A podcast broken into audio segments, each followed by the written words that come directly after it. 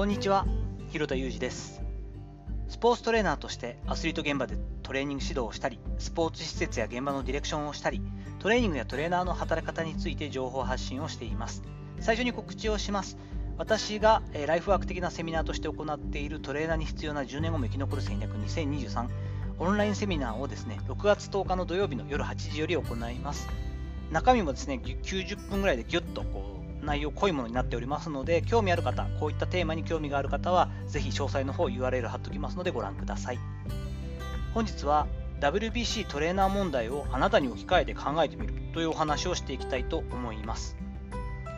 えーっとですね、だいぶ WBC の興奮冷めやらぬから過ぎてきまして、随分経ちましたけれども、このタイミングになってですね、えーその WBC で途中で怪我というかですね、コンディション不良ということで、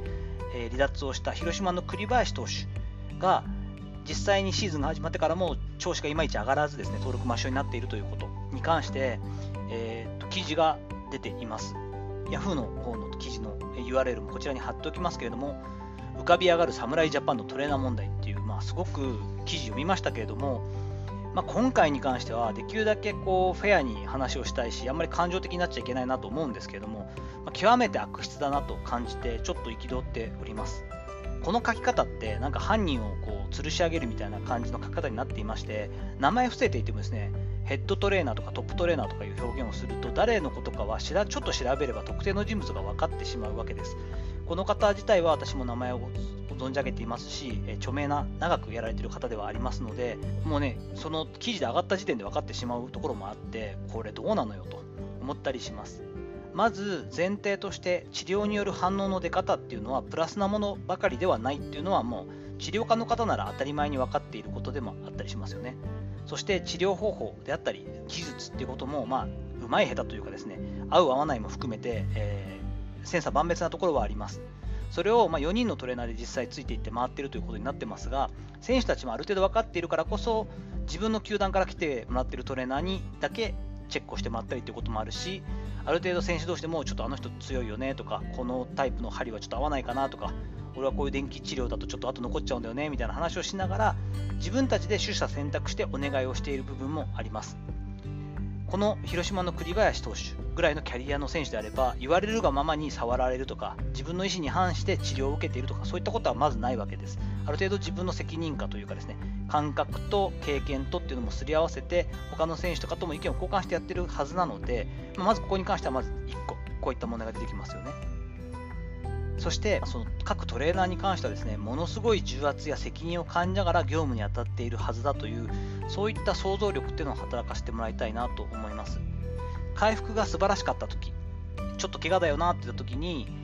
周りのそのトレーナーとか、えスタッフがどれだけ手を尽くして試合が出れるようになるとか回復するって言った時にもちろん裏方の多大な功績があってって、まあ、一文で書かれることありますけれどもそれがこの例えば広田トレーナーの治療によって大幅に改善しみたいに賛辞として声が上がるようなポジションではないわけですよね。それは我々も治療をする側だったりトレーニングを指導する、えスタッフ専門家として我々もそんなものは求めていないわけです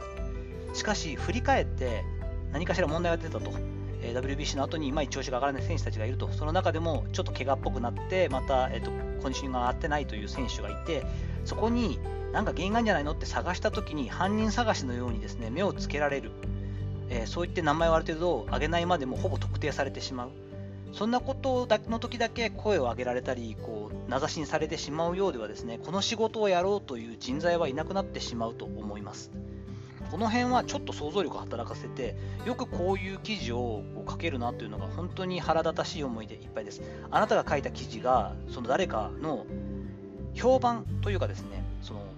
言われもしない噂ではないのかもしれないですけれども、技術を疑われたり、え仕事に関して大きな多大な影響を与える。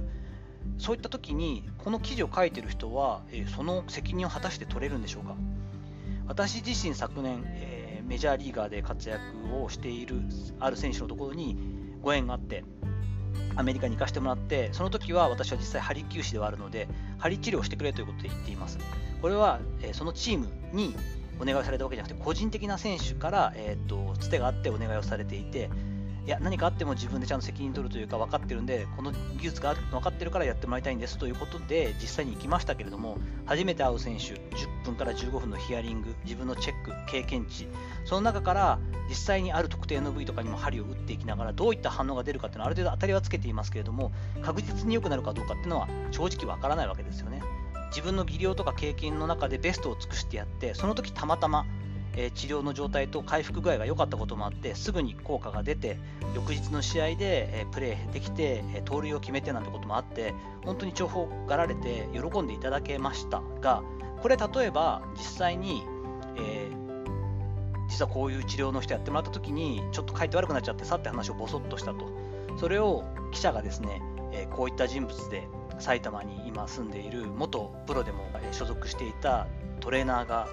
手を出したところみたいな書き方したときに、こんなことばかりやられてるようでは、本当にトレーナーさんのなり手もなければ、なんて言うんだろうな、割が合わないですよね。政治家の方がですね、えー、嘘の話をしたんじゃないかとか、えー、問題があったんじゃないかって言ったときに、いや、官僚が勝手に書き換えてやったことですってって、官僚の方が、えー、更迭されるなんてことあるじゃないですか。あれも実際にそういうこともあるかもしれませんけれども、何でもかんでもそうこう話になった時に官僚が勝手にやったことですっていう答弁を聞いて政治家に全く問題ないよなだったりとかあその通りなのかななんて思う記者ってそんなにいないと思うんですよね。もちろん今回に関しては栗林君が何も声を上げてるわけではないけれども実際に記事に出して公衆の面前でオンラインで誰でも見れるようなところに書いていく。そのことによってあなたの仕事が同じようなことを急にされたらどう感じるのだろうかってどんな恐怖なんだろうってことは想像ができないのかなというのは本当に不思議です。選手や芸能人の方と違って名誉税とかですねそういう、まあ、知名度と引き換えにそういったこともあるよねということはほぼない仕事。声を上げる。自分がいやこのケースに関してはなんでこんなこと言われてるか分かんないし誰がこんなこと言ったか分からないけどって声を上げる場所も名誉挽回するチャンスもないわけですよね。果たしてどうしてこれが通ったのかっていうのが本当に不思議でなりません。問題が起きてから周りが批判をする後出しじゃんけんみたいな記事を書くっていうのは選手に対しても本当はに失礼だし毎回言うことですから腹立たしいですけれども私はやっぱり同業者というかですね同業種の仕事としてこういった記事を上げてきて曲がりなりにもそれをある程度信じてですねこういうのが本当だったら有識問題だみたいなコメント、まあ、そう思っても仕方がなかったりその実際の現場の状況というのを知らない方にとってはこれは大変なことだなんてやつだって思うのかもしれないからなおさらこういうことを記事にする意味というかやり方とか、えー、上げていいのかどうかっていう判断は本当にジャーナリズムの精神にのっとって考えてほしいなと思います。もちろん今回別問題として派遣するトレーナーの選定っていう部分ではどうだったのかという議論はこれは今後の WBC を考えてもされていい話ですがまた別の話だと思います実際に第1回 WBC の時なんかは私の父広田澄は外野守備走塁コーチで参加していますが当時の決め方だったり運営だったり実際のコーチ陣のフィー報酬ですよねちょっとえそんなぐらいだったんだみたいなのとかも実際話を聞いていますが通訳水原さんね、一平さんは人気者になっていて、一平さん最高とか、あの栗山さんも一平さんとか良かったねみたいなことコメントもありますが、あれ実際に栗山さんや大谷選手の絡みがなくて、水原さんという素晴らしい通訳がいなかったら、また一から探すってなった時に、実際 WBC の運営側としてやっていけるのかっていうところとか、他のスタッフにしても、現在のところ WBC に関しては極めて俗人的な部分が否めないというのは思っています。実際に栗山英樹監督であったりとか当時の長嶋監督だったり原監督といったところの人脈だったりご自身の、えー、コネクションを使って声をかけたりっていうところがほとんどのはずなんですよね。自分は行きたいとか選手も参加してるからって思っても所属チームから絶対にノーって言われてしまう場面もあったりとか行くときは行く分はいいけれどもじゃあ行く間のところっていうのはうちの仕事をするわけじゃないから正直ちょっと引かしてねだったり。それに対してスタッフは特に賃金面で